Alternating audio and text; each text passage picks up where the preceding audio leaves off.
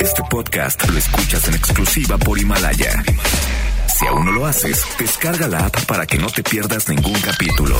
Himalaya.com. Son las 7 de la noche en la Ciudad de México. Bueno, casi. Y luego de seis años, 1885 programas. seis productores, más de 40 colaboradores, 23.569 multas de gobernación, algunas muertes, varias desgracias, un terremoto, otro divorcio, tres circuncisiones, dos gatos, una enfermedad nueva y un derrame cerebral. Inicia Charros contra Gangsters con José Luis Guzmán Miyagi, igual de malo. No se orillas en la orilla. Adelante, adelante, adelante. Y Jairo Calix Albarrán, igual de rosa. La dupla más revolucionaria del mundo. Desde las picafresas y los pulparindos. ¡Comenzamos!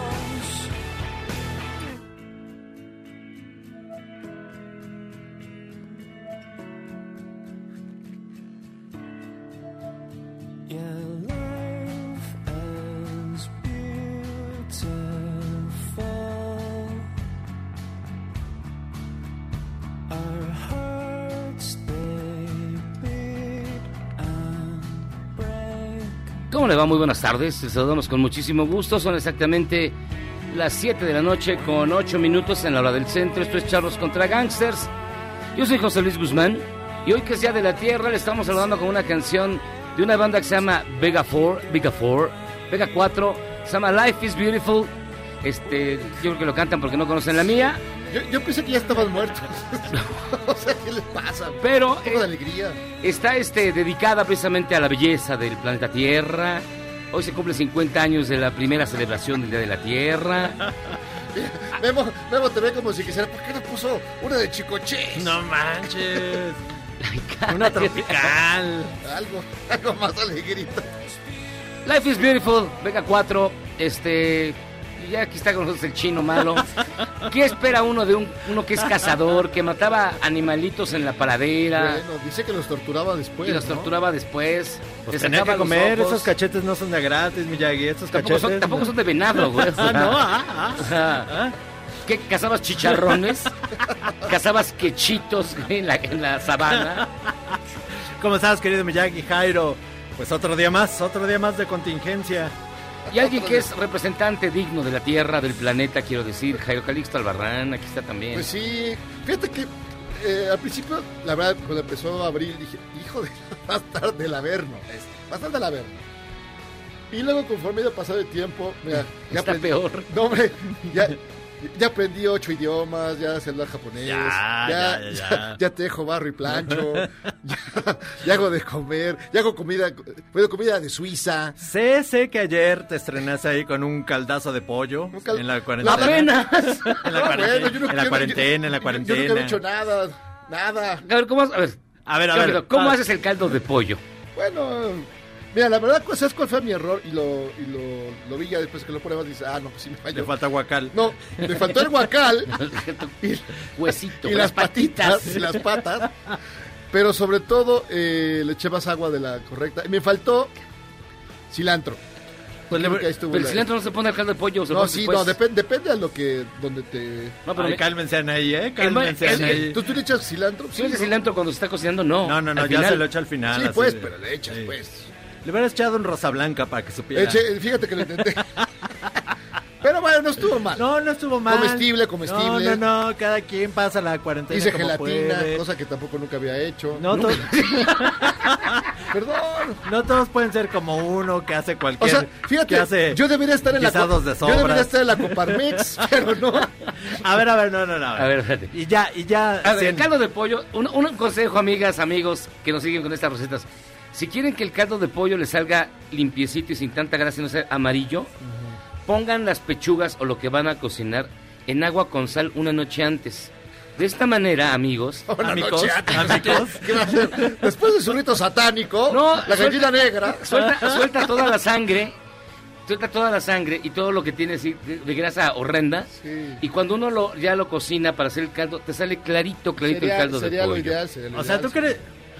Yo así lo hago. Sí. O sea, Ocho los de la- días antes, ¿por qué no va y este, No, pastorea las no. gallinas? No, queridas amigas, El- los pollopones. Exacto, es que exacto, esa es una receta kosher. Es, es lo que me recomienda. A mí, cuando yo estaba casado en mi primer matrimonio, mi mujer hacía así el caldo de pollo madre. y le quedaba riquísimo. No, sí, llegaste sí. al primer Yom Kippur. No, o sea, no, no. No, miren, No te miren. entrar el primer miren, amigas, pidan, pidan una tira de retazo, unas patitas, pescuezo. Véanlo todo al molino. Sobre todo de pollo, no de gallina, de gallina para que esté más No, espeso el caldo. no guaca, no, no. Luego lo echan a la- al refrigerador para que cuaje la grasa. Oye, sí. No. Queda así como una natota ahí. No, oye, sí, déjale algo al perro. O sea, no, seas no, te acabes toda su comida. Oye, y hoy hice mi primera planchado. Muy bien. No, mal, o sea, digo, ok. Y un, pre- un profesional no, diría, no, bien, pues, bien. le falla, le falla. Bien, bien. Pero, Gelatina y caldo de pollo siempre habrá en su casa. Depende Sí. de qué gelatina. ¿Gary o hielo? Oye, no. Gary, Gary. Gary, Gary. La de León, ¿cómo se llama? Ah, no, pero se ve bien hecha. No, no, sí, bueno, ahí, ahí va, ahí va, ahí No, va. está, está bien, está Y bien. si ven un, un viejo loco este, limpiando las suelas de los zapatos en un balcón, ese soy yo. Aquí no se critica a nadie. Ya en el colmo de la, en el colmo ya de la paranoia. Mira, ya solo falta que, que le laves el baño, que le eches su Harpic. Y Estoy, yo creo que mañana lo voy a intentar. Que le talles con la fibra. Que- Con la con la fibra, fibra, con la fibra. Todo, todas las partículas que quedan ahí Para después de que entras tú al baño, todas las partículas se van. Cuando le quitas las pecas, Las te A veces- pega, pega- a veces parecen pi- son tan duras. No, pero a veces no quisiera porque parecen Picassos. Miyagi le mete uñita. Le- le- le- le- le- ah, y caray. luego, se- luego lo Ay, prueba. dices, ah, este es del jueves. No. Pero que está bien, está bien, Jaime. Pero ahí va, ahí va, digo. No, no, no. ok, A ya. ver, ¿cuál es tu máximo logro culinario? No, yo puedo cocinar lo que sea, neta, lo que No, sea. no, no, no, no, No, no, no, grilles. no, no, no, no. Di un plato que te salga muy bien y Sin que digas, receta, sin receta. lo llevaría con O sea, Chepina sin- Peralta. Que tú te lo sabes de memoria y vas y lo preparas, compras todo y te queda chido. Sin receta, güey. Lo que quieras. Ay, no, Ay, ay, no, escoge grilles. escoge No, uno, no, escoge no, uno. no, no, abstracciones no. ¿Qué? Paella. O sea, no puede ser No un puede chino, ser, no puede no. ser buena paella. Es No, imposible. no, no, no, no. Eso es geográfica, eh, ideológica Fíjate que una vez... físicamente Sí, imposible. una vez mi hermana Coral y yo estábamos diciendo, no, la, la, la comida a la leña queda mejor que la comida al gas. No, que sí, que no, que estamos discutiendo. Dijimos, vamos a hacer paella. Uno al carbón y otro en el gas Ay, sí, para es que, ¿qué? ¿Con que era Hicimos- Masterchef? Hicimos dos. Hicimos dos paellas, dos paellotas, así de que, oye, saben igual. La conclusión es que saben igual. Ay, no. Igual de gachas. Y luego la llevamos a los, a los niños pobres del estado de Tlaxcala, donde me dijeron que estaban desfalleciendo. Perdóname, perdóname, pero pues es que desde morro me ponían a Pero mira, cocinar. Eres un grillazo. Si tú pudiste hacer tu caldo de pollo y tu gelatina, un viejito de 96 años venció al coronavirus. Bravo, ¿Cómo no? Se bravo, puede. señor de, de 96. 95, 96 años. Qué barbaridad. Pero fíjate que hay un señor que me llamó la atención que eh, caminando y con bastón dijo, si le ponen una lana, yo doy, no sé, dando vueltas aquí en mi patio, el 8000 kilómetros, haz de cuenta. Pues se llevan los 7800 ki- kilómetros y, lleva jun- y- ya juntó más que la, bueno, ¿qué te digo? Que, que todos los ricos, bueno, todos, Que Paulina. que Paulina y que, sí, solito. Un, Sí. un lanal, un lanal el señor, mis respetos. Y ahí va con su batón. Más que las artistas que han puesto a la venta su vestuario. Más, no, porque nada más ponen un calcetín, media tanga. Las piernas le quedaron flacas, flacas como el bastón del pobre. Sí, ya no sabe cuál era tu pata, pero, muy El bien por eso. Muy bien. Sí. Y bueno, los- eh, eh, de acuerdo a la última información, la que acaban de dar a conocer en la conferencia de prensa de todos los días a las 7 de la noche, desafortunadamente el número de fallecimientos en México se acerca ya a los mil. Hoy, jueves 22 de abril, se registran 970 personas fallecidas. El número de contagios se elevó ya a los 10.544 y hay 7.706 sospechosos. Así que esas son las cifras de hoy. Les recomendamos, les reiteramos que estamos ya en la fase 3 y que de acuerdo a las autoridades de salud se espera que el pico de la pandemia ocurra el 8 al 10 de mayo. Sí, no, hijo. Ayer fueron 857, Bolivianos, tenemos 857 fallecidos. Eso que es- 857, entonces 973. 113. este, sí, a ver, a ver, A ver, otra vez. a ver, a ver, Dale, 70, dale, quitamos, dale. setenta, quítate los zapatos. Sí, sí, sí, sí, 130. Sí, güey. 70 y 40. ¿Cuántos son 70 y 40? 74, 74 son 110. ¿Cuál es 100? Ah, no, 113. Ah, tienes toda la razón. Sí, no, está, está bravo, está bravo, que cuidarse. Y luego hay gente miserable y canalla que hurga en los basureros, Hijos de la fregada. los lava, los, los, los, Los cubrebo- tapabocas. los tapabocas, los cubrebocas y los revende. Hijos de la fregada. Ahora, que no sé, digo, ¿quién compraría? de- por más que le hagas, nunca van a aparecer nuevos. Siempre te da una mancha dudosa, Sí, siempre claro. te da un olor extraño. Yo a todos le hago la, la saco la lengua y los lamo. Porque además huelen regacho. Huele bien gacho, sea, pero Yo dije, ay, otra vez hicieron caca los gatos. Ay, no, es el tapabocas. no, eso alienta. No, no, el aliento. luego me lavé los La- dientes, Lavarse dije. los dientes. ¿Por qué este tapaboca huele a caries? ¿Por qué este tapabocas huele a caca? Ay, es que eso comí. Sí, tengan mucho cuidado de comprar cosas así de esas. No Preferible ni modo agarrar el suéter viejo, el de la primaria. Tú, estoy seguro que Memo tiene, tiene suéteres de la primaria. De la No. maestro Candor Guajardo. Exacto, ahí lo tiene. Miren, y además, debido a que ha habido, han aumentado los, las agresiones contra el personal médico, ya se dieron a conocer una serie de medidas recomendadas para el personal médico precisamente eh, después de su jornada laboral. Pero antes, miren, sería mucho mejor que ellos salieran vestidos como quisieran y que la gente no les hiciera nada. Lo ideal es que a la gente maldita que, los, que les dice algo les caiga un rayo. Eso sería lo ideal. Pero no vivimos en un mundo justo. Vivimos en un mundo de, de canallas. Entonces, pues sí, tengan respeto por el personal que se que lo está vea, con que los. Es que no puede ser. Es que es Es increíble. de veras. Es No, decir, no, es no tener más. Perdón, ¿cómo agredes a un médico, a una enfermera que en serio pone en que riesgo está- su vida? Y además, te podrías, podría tú caer. Nadie está que exento. si fuera película de Pedro Infante, Caería directamente. caes con él, ¿eh? Sí, cara, no puede ser. Y estos son los estados y municipios que menos respetan el quédate en tu casa. Fíjense que son Quintana Roo, y Baja California. No, esos son los Ay, perdón, lo estoy leyendo al revés. Ah, espérate. Ay, eh. Ay, bueno, Tabasco, Tabasco. Tabasco. Macuspana y San Felipe del Progreso. En el Edomex, bueno, el Edomex. En Palenque, Chiapas, en Pénjamo y en Río Bravo, Tamaulipas. Menos del 2% respetan el... Oigan, amigos de Tamaulipas, pónganse las pilas, No, quédense en su el mundo, casa. ya, de que ya, Mm. ya, ya maduren. En cambio, por ejemplo, las, al- Maduren. las alcaldías que más respetan el programa son la Benito Juárez, donde yo vivo, mi querida colonia moderna, Claro. Coyoacán, Coyoacán, donde vives tú. Eh, la Miguel Hidalgo. Pues aquí ¿Dónde No, pero en. Coyoacán, tú caminas al centro del, del Poblaco, no hay ni un alma, o sea, hay tres cosas abiertas, la farmacia y no sé qué, un banco, y para de contar, y está cercado, digamos, la zona del- de las plazas, está, está todo sellado, ahí no puedes pasar, y ahí hay policías, y a ver, no se puede sentar ahí, entonces no tienes nada que hacer ahí. Y se cierra la lista con, por ejemplo, Mexicali, Baja California, con Sí. 58. Y San Nicolás de los Garza, ahí en Nuevo León. Pues es que en Mexicali es un chorro de calor. ¿Para qué pues, ¿para sales? hasta cuando no hay nada, no sales. De hecho, tienen, tienen dos horas casi de siesta, porque este el calor te imposibilita. Entonces, de dos a cinco, dos, tres horas, Sí, nada. nada se mueve en... No, no, no. Oye, restringir a personas en acceso a tianguis ya era hora, porque luego Ay, ahí donde vas, la, la paca, Memo, de veras que Al salado. van uno tras otro, así, pero encima. O sea, que, ¿qué les Y pasa? un aviso, las motos no entran a la restricción de Los hoy no motos, ella dice circula. entusiasmo Memo, los motos. Los pues, motos, no, Ah, sí. no. Y bueno, les recordamos que tenemos un WhatsApp, 55 41 83 91 45. 55 41 83 91 45. Y vamos directamente con su bonita y gustada sección que se llama... Ya no está metido, ya no está metido. Extraña Zagal, fíjate. Sí, ¿verdad? Extraña Zagal, sí. Ay, ¿Mira? Zagal. No sé. Le voy a Pero al decir. principio, ¿quién es Hagal? Y luego ya. Le voy a decir ahora Héctor, que Héctor. El innombrable, el inmortal. Un Munra. flacón, ¿no? Flacón. El ya- Highlander. Ya, veterano. Sí. Él sí es como el Highlander. o sea, sí. Highlander de acá. Si pensaban que las enfrijoladas de Anaí era lo peor que habían escuchado Ay, no, ustedes esto en de la veras no pandemia, tiene abuela. Escuchen este Goya que se aventó el rector junto a Ayojón, Mario Delgado y otros diputados. Miren, les juramos por Dios, por Dios.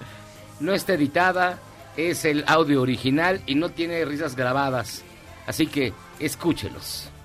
sin una Goya, ¿no? Aunque sea virtual. Parece muy bien. Es la, primer, la primera Goya virtual. Abramos los micrófonos. Abran micrófonos, abran todos los micrófonos.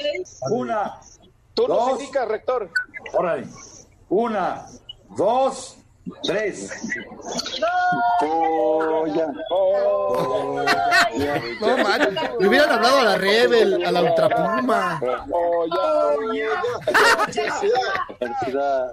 A la Pichu. No, no, no, no, así. ¡Corre! Parece editado. Póngase de acuerdo. Goyo. Y vamos a echarle todas las ganas. Goya. Y en la mañana el presidente ahora sí se fue contra todos los medios, todos los periodistas, todos, Todos, todos, todos, todos somos de lo peor. Desde el Universal hasta el Reforma, pasando por el Excelsior y el, el, el Órale.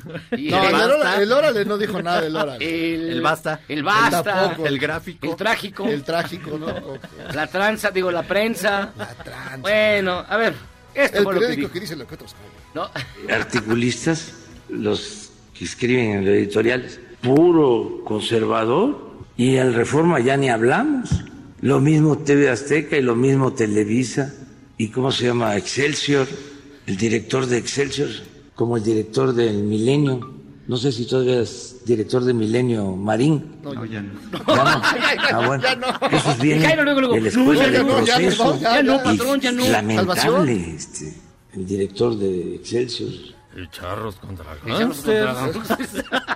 Dispara, No, Margot, Oiga, si, si, si dispara. tuviera, si tuviera eh, que hubiera hecho charros contra gases, bola de no sé, ¿tú qué hubieras dicho, Villa? Qué bueno.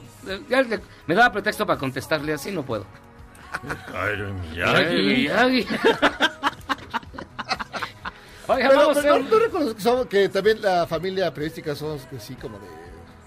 Ay, nos, nos- nos tiramos al suelo y hay de todo. la de Mariña y, Hay de todo. y nos vamos rodando hasta Caleta Mira, no, el problema es que piensen que ser periodista es un, es una, yo, creo que es un, es el, vamos, el error, que es una profesión, eh, eh, sí, digamos, de élite, excelsa, superior, no, somos trabajadores como cualquiera, eh, at- atendemos, tenemos este, patrones, es una profesión en la que hacemos nuestro trabajo y estamos expuestos al escrutinio público.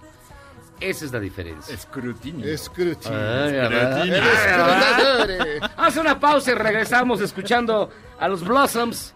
Estos charros contra ¿No gas te que están más si tuvieras una, una, una corbata rosa como esa? Si me dejo la barba como, que, como el, el coronel Sanders. López Dóriga. López Dóriga el y señor Char- Zavala. Y, Sí, y, su- y Zurita. Ya no, ya no, ya no sabes encontrar las 10 difer- las 10 diferencias. Pausa. ¿Quieres salvarte del reggaetón? ¿Y esos sonidos que solo te hacen pensar en Omar Chaparro como un buen actor? Charros contra Gangsters regresa después de un corte, solo con la mejor música para una debida sinapsis. Después de que el presidente anunciara ayer que habría un quién es quién entre los que menos respetan la cuarentena, ya salieron las primeras cifras. Querétaro, Oaxaca y Durango son los estados más desobedientes, seguidos de Colima e Hidalgo.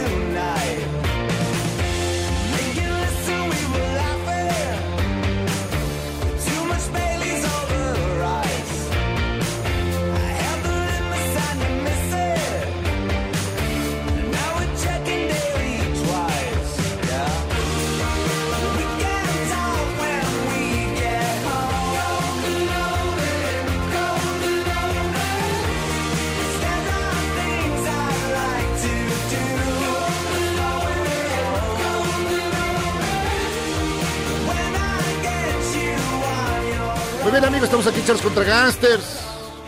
Decidiendo qué pasará si Memo se enferma, que es lo más seguro. Sí, no sé, seguimos en la trivia, eh, digo, sigue la apuesta. No, cállense, cállense. La No, apuesta arriba. Primero vamos a meter gasolina. los y momios dicen lebucerillo. 3 a 1 que él se va a infectar Ahí primero vamos, que ahí nosotros. vamos, ahí vamos en la cuarentena. Cállense, cállense. Y miren, para que no nos enfermemos ninguno, Ay, no, no, ya no. que estamos en la fase 3, tenemos en la línea telefónica a René Navarro. Mi estimado René, ¿cómo estás? Buenas noches. Hermanito, buenas noches, qué gusto saludarte. ¿Son hermanos? No anden haciendo esas apuestas, qué cosa, ¿no? Te digo, René, ¿qué onda? Es el ocio, es el ocio. Pero oye, Es el ocio de estar en casa, en cuarentena, yo lo sé, pero no sé, invéntense otra cosa, no sé, fáltense al respeto algo así. pero- otra vez. Piérdense el asco. Agárrense a besos. Agárrense a besos, mándense nudes, no sé, pero, pero no hagan eso. Oye, mi estimado. no, no, mira, A ver, cuéntanos. Por si tienen que salir, para mira, muchas personas que nos están escuchando, que tienen que salir forzosamente, cuando menos alguien de la familia tiene que salir por alimentos y medicina. Y otros estamos en la gran necesidad de que por la cuestión de lo que hacemos, pues hay que salir a la calle a chambear. Entonces, mira, la máscara hospitalar es un aditamento que se puede usar en combinación con todos los otros fórmulas de seguridad, como la sana distancia, el confinamiento, desde luego el gel para las manos, los guantes, el cubrebocas, perfecto. Pero la máscara hospitalar es el mejor aditamento para poder prevenir. Ahí les va, ¿de qué se trata? Es como una careta, como la careta que usan los soldadores para trabajar, claro que esta es totalmente transparente de poliuretano, y eh, esta careta hace una barrera física entre nuestro rostro, sobre todo vías respiratorias, y el exterior. ¿Por qué? Porque mira, si tú tocas una superficie con, contaminada con el virus, no te va a pasar, escúchalo, ¿eh? No te va a pasar nada mientras no te toques la cara. O sea, el virus entra por la nariz y la boca. No te va a penetrar por las uñas, no te va a entrar por las rodillas, no, ahí. La nariz y la boca es lo que hay que aislar. Y la máscara hospitalar es precisamente lo que hace.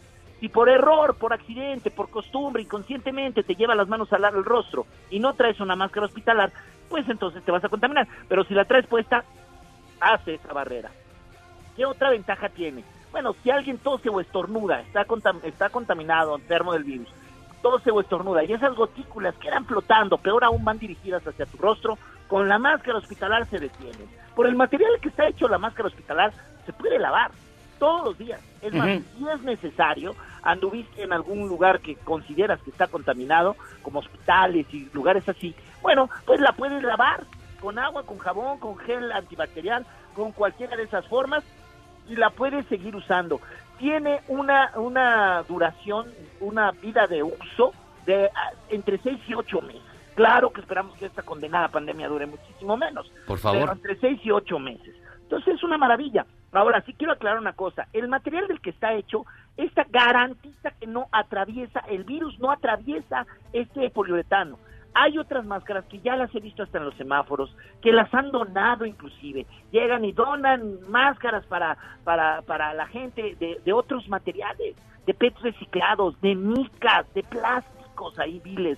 Mira, la intención es muy buena. No los ataco, no los critico. Claro que la intención es buenísima, pero los, el material del que está hecho no garantiza de verdad un aislamiento.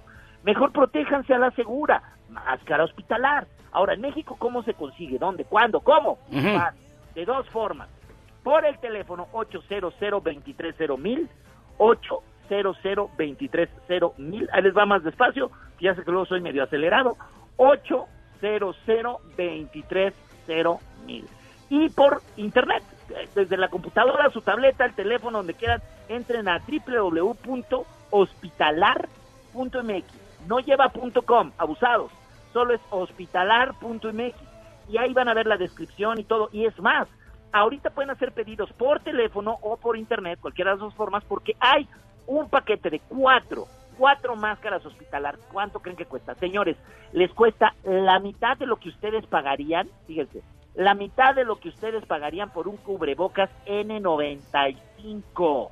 Eso es lo que cuestan cuatro, cuatro máscaras hospitalares que además vienen acompañadas sin costo adicional de un gel antibacterial para las manos y de un rolón antimicrobiano también para proteger la entrada de las vías respiratorias. O sea, ¡pum! Reforzándole más. ¿Por qué no, papá? Así Y es. totalmente gratis. Entregas a la República Mexicana, cualquier rincón de la República Mexicana, sin costo.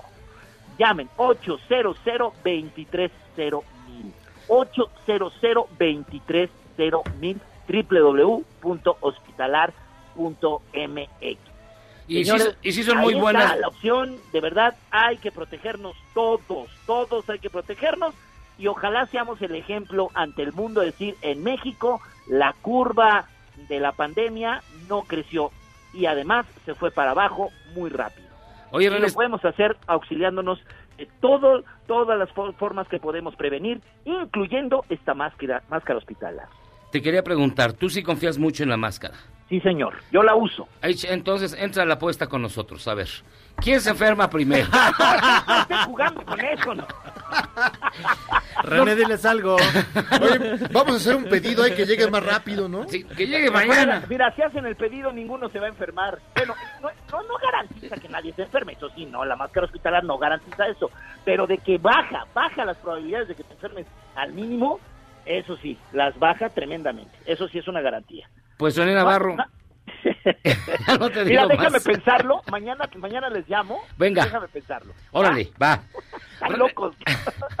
René Navarro, muchísimas gracias por estar con nosotros. Abrazo, hermanito. Cuídense mucho, pronto. permanezcan sanos. De verdad, Pronto. ojalá que ninguno se enferme y pierdan todos la apuesta. Esperemos que sí, sale. Órale, abrazo. cuídense. Gracias, nos vemos René Navarro con la mascarilla hospitalar. Podemos, podemos comprar los hospitalarios y luego echar un concurso de gargajos. A ver, A ver si pasa. a ver es lo que yo digo. Eso sí está, está bravo. A ver quién la limpia primero. No está mal, no está mal. Órale. Esa es la prueba de fuego, porque digo. dice que los cepilleques son como los del alien. Hacen Se hoyo. quema. Se quema. Yo embarazo cuando escupo.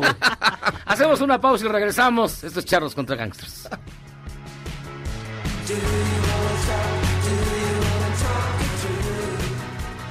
¿Eres un chavo ruco en proceso de actualización? Charros contra Gangsters te trae la mejor música luego del corte para que apantalles a otros chavos rucos menos informados.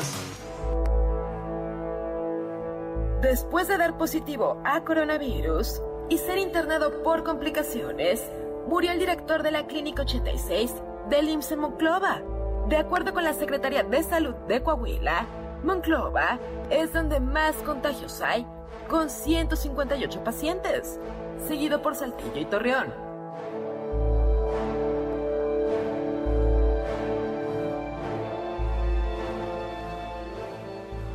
¿Cómo estás, Porfirio? ¿Qué hubo, Bernardo? Pues aquí me ves. Voy a cantarle una serenata a mi chaparrita que vive aquí en este caserío. Eh, Pues fíjate qué casualidad. La mía también vive en este caserío.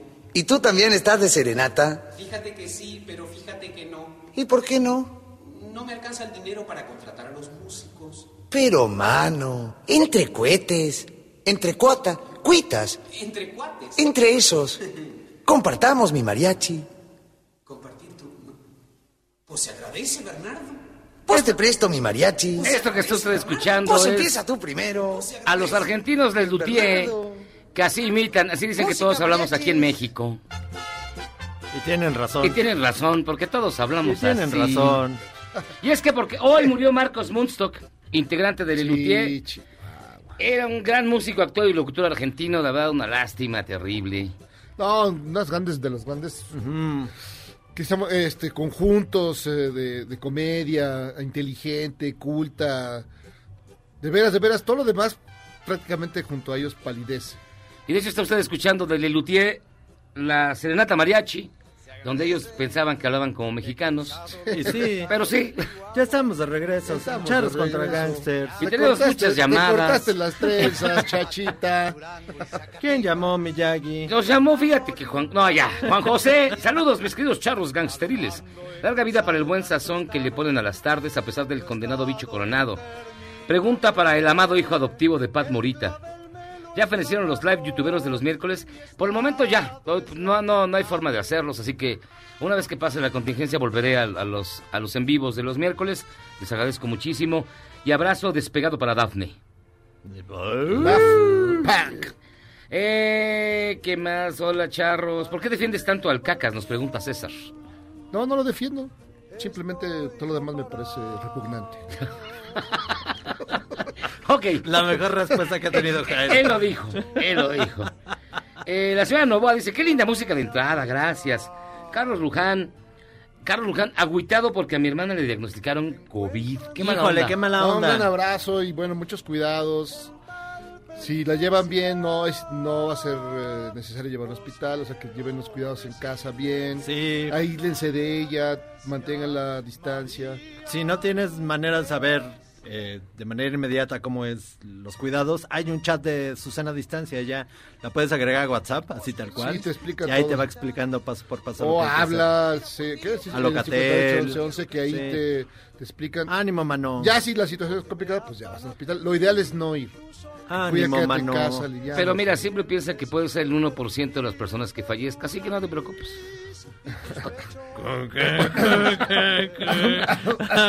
Puede haber 99 otras opciones, amigo. Y Charlie dice, hola mis apreciables amigos, trabajo en un centro comercial, la come... Ah, bueno. ¿Para qué lo pones si no qu- quieres que lo diga? De todo, tú Y el de día de todos. hoy a la gente le valió gorro la fase 3 de la pandemia, porque hoy en especial hubo bastante gente asistiendo a la tienda. La verdad no me interesa lo que hagan, pero algo hay de cierto, nosotros no les importamos a nadie, jajajajaja. Seguimos trabajando todo el tiempo, ¿y quién voltea a vernos? Todo el sacrificio que hacemos por los demás, ¿acaso nosotros no nos podemos enfermar? Miércoles de plaza, dice. dice el señor Zavala. No, sí le reconocemos mucho, Charlie, en serio No, que sí. los que están chambeando en los centros comerciales, bueno, centros comerciales no, en los... Sí, en las Bueno, tiendas las tiendas departamentales. en general y que dan servicios, la gente que, que de Que acomodan limpieza, los frijoles. la gente de limpieza, que sí, bueno, son los unos son unos héroes. Bueno, eh, apareció una nota de que en el Estado de México ya había un tiradero de desperdicios médicos. Sí, está, está muy puerto. No, pues en- hay, hay fotos por ahí en redes sociales en la calle, pues, se ven tirados los tapabocas y los guantes. Ah, es que No, ah, bueno, no tiene que ver con eso, creo que tenemos una tradición de ser poco higiénicos, Porcos. gente marrana. ¿no? ¿Te acuerdas del cochinón? ¿Te acuerdas del cochinón de que era El cochinón el del pato pato Donald, Donald el aventando aventando las cáscaras de, de ese. Cochinón. Sí, tenemos vocación de Sí. cochinones. Nos dice Jesús Palacios, ni pex, pero que Memo imita al estimado Zagal no tiene precio. Oye, dice Edgar Grub. Buenas tardes, discípulos de Chepina Peralta. A un buen caldo de pollo se le debe poner cilantro durante la cocción. Híjole, Es que, es que cambian, es que yo le pregunté a tres, cuatro personas y todas tienen una idea diferente, cada quien tiene su estilacho. Yo lo que digo es que le echen retazo de... Lo del guacal, Tira de retazo. lo del guacal es, Las este, mollejas. es fundamental. La La molleja, el guacalito. Las patitas, la molleja. Y la cabecita. Meto los pies en agua, güey. Pero sí hay que, a ver, ¿tú sí crees que hay que ponerle menudencia al caldo de pollo para que tenga sabor? Mira, si, si no te- o sea, si no le pones grasa al caldo, pues seguramente va a ser una agua ahí de No, carne pero le pones- magra, No, magra. Ponle unas patitas, hombre. Luego se las das al perro, hombre. Unas patitas. perdón, ahí. perdón, perdón, ¿qué? ¿Que le voy a dar al perro, hombre. ¿A mí qué le va a comer? Ese, ese perro come mejor que Mejor yo. que uno, o Perdón. sea. A, a mi gato le da, le da asco lo que yo como. o sea, exacto. Mira, unas patas y luego a, a tu perro le pones unas tortillas frías y las patas y ya, Sí. que se lo coma, ¿no? ¡Animal! Y nos dice Antonio, pongan Kings of Leon. Mira, mira, ahí está, mira, te voy a poner Ea. Sex on Fire de los Reyes de León. En lo que hacemos una pausa, yo le mando un saludo bien fuerte a Ariadna Fernanda, que está cuidando a su abuelita, que está enferma, a la señora María. Cuídense mucho, miren, les dedico esta canción. Cuídela bien. Particularmente a la abuelita. Sex on Fire. Es gente con experiencia.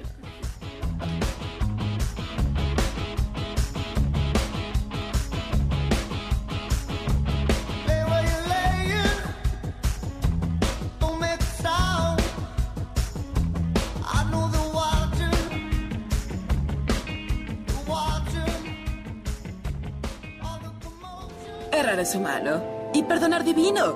¿A poco no se siente chido negar que fuiste uno de los 30 millones? Si aguantas este corte largo pero ancho, descubrirás por qué es tan chido. Artwork, photography, landscapes painted with Beatles sound. Buenas noticias a todos los fanáticos de The Beatles. Estos días de cuarentena se estrenará por primera vez en YouTube la película Yellow Submarine. La fecha anunciada por Ringo Starr es el 25 de abril a través del canal oficial de la banda. If I spoke prose, you'd all find out I don't know what I talk about.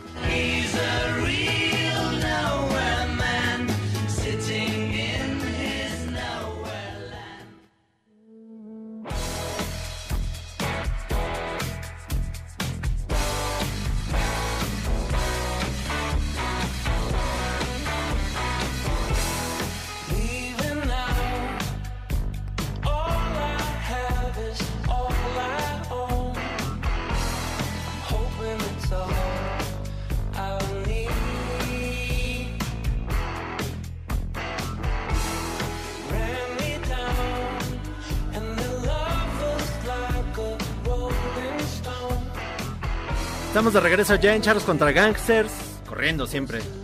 Ay, estamos, ay, ay, ay, Estamos ay, escuchando, ay, ay. Miyagi. Miyagi. Son los Black Keys.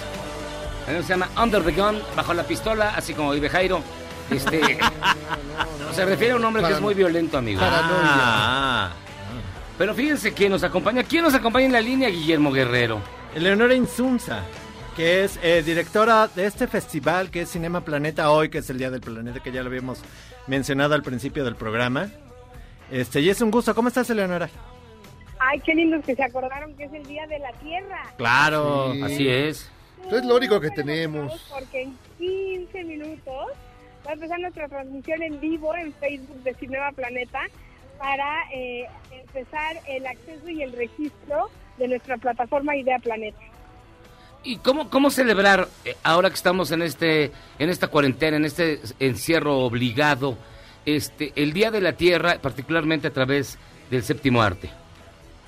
Pues mira, básicamente lo que estamos haciendo nosotros es abrir esta plataforma porque eh, para nosotros es muy importante cada que estamos en nuestras casas y que estamos con todo este tema, que nos estamos dando cuenta que efectivamente estamos todos conectados, Ahora, ¿cuándo es eh, el momento de que veamos este tipo de películas? Así que Cinema Planeta decidimos no cancelar y no posponer, irnos a nuestra plataforma online. Llevamos 30 días corriendo con muchísimo gusto para poder llegar. Hicimos una retrospectiva de las películas que más impacto causaron y cuando digo impacto es que se convirtieron en acciones de la gente para mejorar su entorno. Porque esta es la edición 12, la edición 12 de este Festival Internacional de Cine. es. ¿Qué, qué películas la- son las que van a, a proyectar? Bueno, a pasar a transmitir. Eh, van, van a estar abiertas a partir de eh, eh, 15 minutos, 20 minutos. Vamos a tener nuestra pequeña ceremonia de inauguración y luego ya va a estar la plataforma abierta. Van a estar todas las películas. Tenemos un poco más de 50 películas, 50 títulos entre cortos y largos. Hay muchos títulos mexicanos y otros internacionales. Y bueno, tenemos películas como el clasicazo Home, que es de Jean-Marcus Bertrand, que es francés. Tenemos películas como Silvestre Pantaleón, tenemos películas como eh, Abril y el tiburón, la isla del tiburón ballena, que es para niños, tenemos películas, eh, bueno, documentales, cortometrajes, tenemos una curaduría de Shorts México, que al cual estamos muy agradecidos, y eh, pues animaciones, documental, ficción, una ficción maravillosa que se llama El Manzano Azul, que es venezolana, y en fin, son 50 títulos, estamos súper contentos y súper emocionados. La verdad es que fue un gran brinco el que dimos y pues ahora vamos a poder llegar a todo México a través de esta plataforma. Ahora, eh, ¿cuánta conciencia hay en ese tiempo que han, que han llevado eh, todas estas historias? ¿Crees que se ha generado una conciencia real o solamente somos personas de, del momento, de, de la moda, de la novedad, del, del, del día? ¿Siempre somos No, más conscientes? ¿sabes? Sí, sí hemos visto muchísimos cambios. Muchi- Mira, por ejemplo, te voy a decir, eh, cuando iniciamos, eh, hace más o menos 10 años, bueno, nosotros ya llevamos 12, pero pusimos una película que se llama Plastic Tunes y los niños que fueron a ver esa película regresaron a la escuela muy, muy enojados y le dijeron a la maestra, ¿por qué nos llevan a ver una película que habla del daño que nos hace a la salud y al medio ambiente el plástico y aquí en la escuela todo es plástico?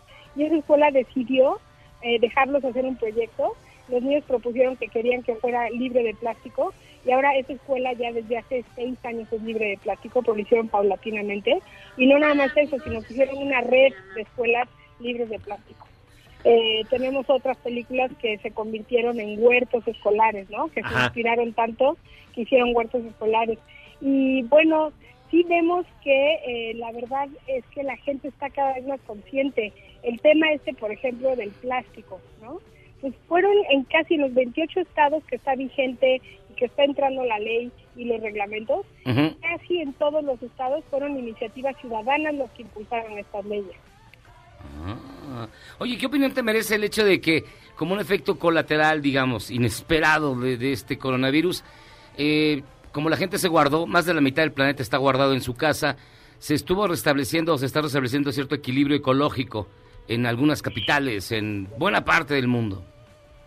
Pues eso es un poco lo que decía yo al principio, ¿no? Que, que ahora es cuando hay que reflexionar que efectivamente eh, no hay que esperarnos a que ningún Trump ni nadie firme el Tratado de Kioto, que los que verdaderamente tenemos el poder somos nosotros y que sí importamos como individuos, porque muchas veces hay gente que dice, pero ¿de qué sirve que lo haga yo si en el camión me en la basura? Claro. ¿no? Eso es como una respuesta típica.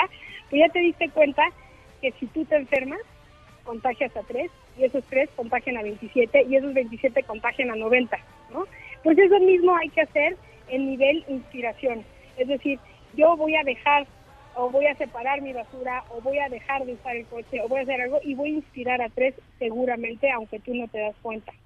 Entonces, esos son lo que siempre se dice, que pequeños cambios que al final significan grandes, eh, pequeñas acciones que al final significan grandes cambios. Y creo que ahora más que nunca está demostrado. Toda acción individual lleva a un gran cambio colectivo. Estamos platicando con Eleonora Insunza, que es directora de Cinema Planeta. Nos escuchan muchos padres, muchos, muchas papás y mamás que, que seguramente ahorita están Algunos hasta sin saberlo. con sus hijos.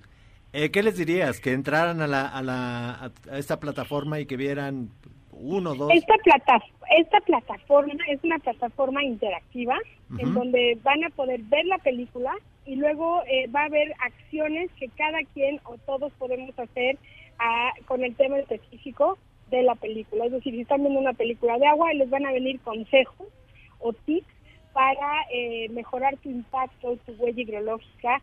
Y luego va a haber pláticas con científicos, tenemos eh, sesiones de preguntas y respuestas.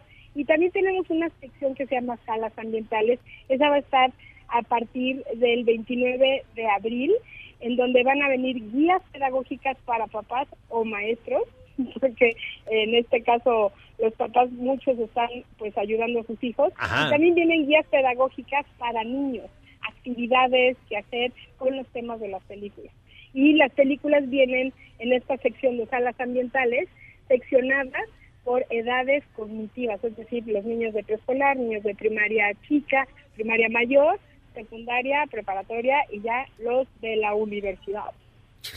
Y, y no hay una sección para adultos Para mayores. adultos mayores como Para- nosotros. Que ya están muy dañados, que no entienden No, de qué va la cosa. aparte- oye, pero aparte cámara, ya nos lo seccionaron como en 10, ¿no? En la, en la conferencia de Gatel ya nos dijeron que son de 65. Cada cinco años ya es una clasificación diferente. Sí, pues Sí. Ya nos lo están complicando. Pues es que son poquito, diferentes. Lo vamos a hacer. Yo soy todavía adulto mayor ganoso. Entonces, este.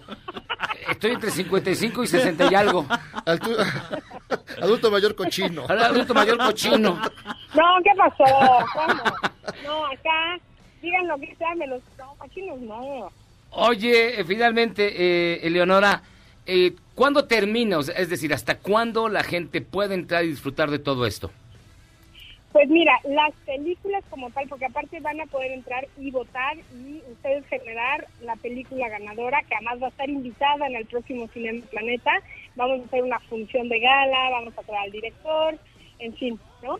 Este, el festival como tal, en línea, va a estar de hoy, que es el Día de la Tierra, al 5 de junio, que es el Día del Medio Ambiente.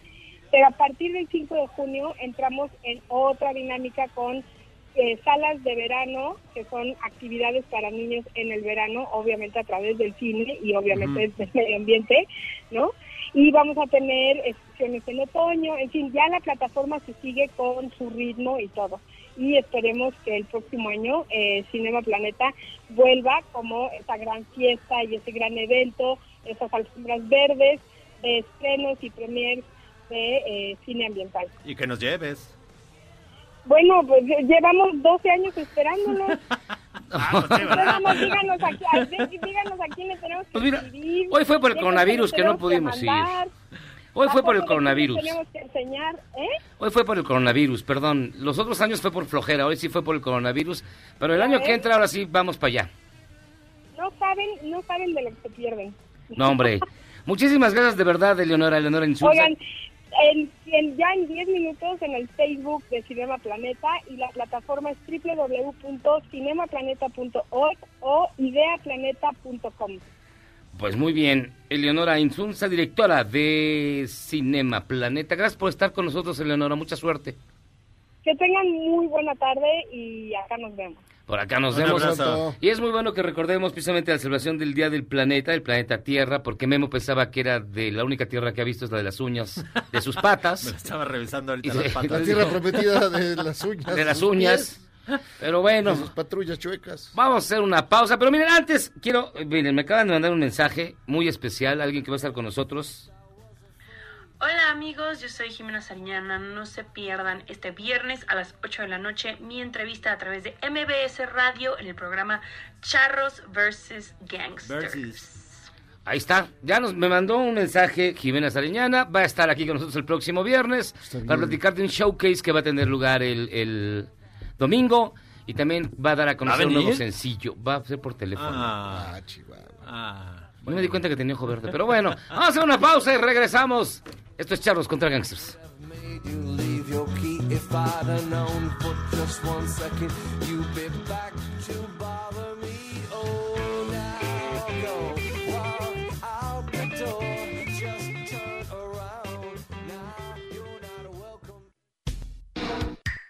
En tiempos de cambio, solo los mejores seguimos a flote. Luego del corte, te contamos el secreto de los seis años de Charros contra Gangsters. ¡Regresamos! Well, you're friends with their fancy persuasion. El 22 de abril de 1951 nació Paul Carrack, cantante y líder de la banda Ace, cuyo mayor éxito fue la canción How Long,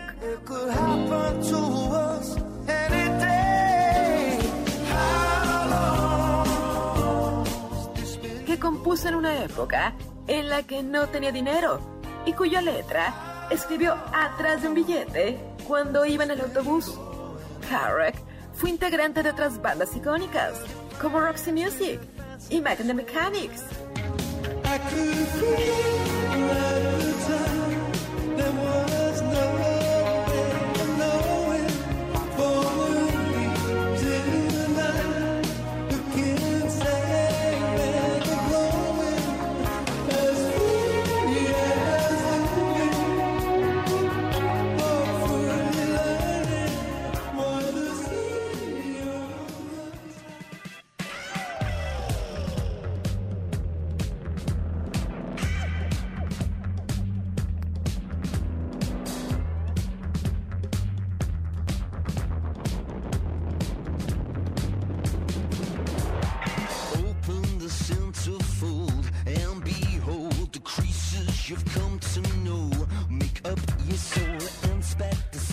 Estamos de vuelta, Charlos contra Gangsters, este que usted escucha es el señor Miles Kane, que se llama Coup de Grace, o Golpe de Gracia, Estado de Gracia, algo por el estilo. Oiga, fíjense que tenemos en la línea telefónica, y de verdad es un gustazo que esté con nosotros, el maestro José Antonio Crespo. José Antonio, ¿cómo está? Muy buenas noches. ¿Qué tal? Buenas noches. Todavía no me atrevo a tutearlo porque en verdad lo respeto mucho, lo admiro mucho, es escritor, periodista, columnista y un analista de primerísimo nivel que trae bajo el brazo un libro nuevo que se llama AMLO en la balanza, editado por Penguin Random House en el sello Grijalbo. Híjole, José Antonio, eh, AMLO en la balanza, ¿en qué punto está en este momento la administración de el presidente López Obrador? Bueno, el libro fue efectivamente un balance del primer año y si bien es cierto que en un año no se puede hacer el balance de todo el sexenio ni saber exactamente qué va a pasar durante todo el sexenio, sí apuntaba ya a algunas políticas y algunas decisiones que desde mi punto de vista nos han puesto en una situación un poco frágil. Desde luego lo económico, el hecho de que no haya habido la inversión que se requería para poder crecer pues al 3, 4%, que esa era la expectativa original, es decir, si el 2% del neoliberalismo en promedio era insuficiente, era bajo, era un fracaso, López Obrador ofreció un 4%. Pero las decisiones que se tomaron desde antes incluso de su gobierno contribuyeron a no generar un clima adecuado para las inversiones que se requerían, que eran mucho más que las que había antes, para poder ir creciendo al 4%. Y nos caímos al 0%. Eh, eso por un lado, de tal manera que la crisis actual derivada de la crisis sanitaria, del coronavirus, que es en lo que estamos metidos, pues ya nos agarró con una fragilidad económica, no solamente por la caída en sí misma al 0%, sino por el problema del petróleo, que también ahorita es ya una situación muy complicada para, para Pemex en primer lugar y para el país también, porque parte de las decisiones económicas del observador fue eh, eh, congelar la reforma energética, suspender las rondas petroleras y eh, decidir que Pemex fuera de nueva cuenta, como lo fue hace mucho tiempo, el eje, el- la palanca fundamental del desarrollo económico. Entonces se justificaba meterle dinero de otros rubros, metérselos a Pemex, además de la refinería de Dos Bocas. También ha jalado muchos recursos. Y eso desde el punto de vista de varios expertos nos iba a meter en una situación complicada, porque ellos no ven que de esa manera se pueda sacar adelante a Pemex.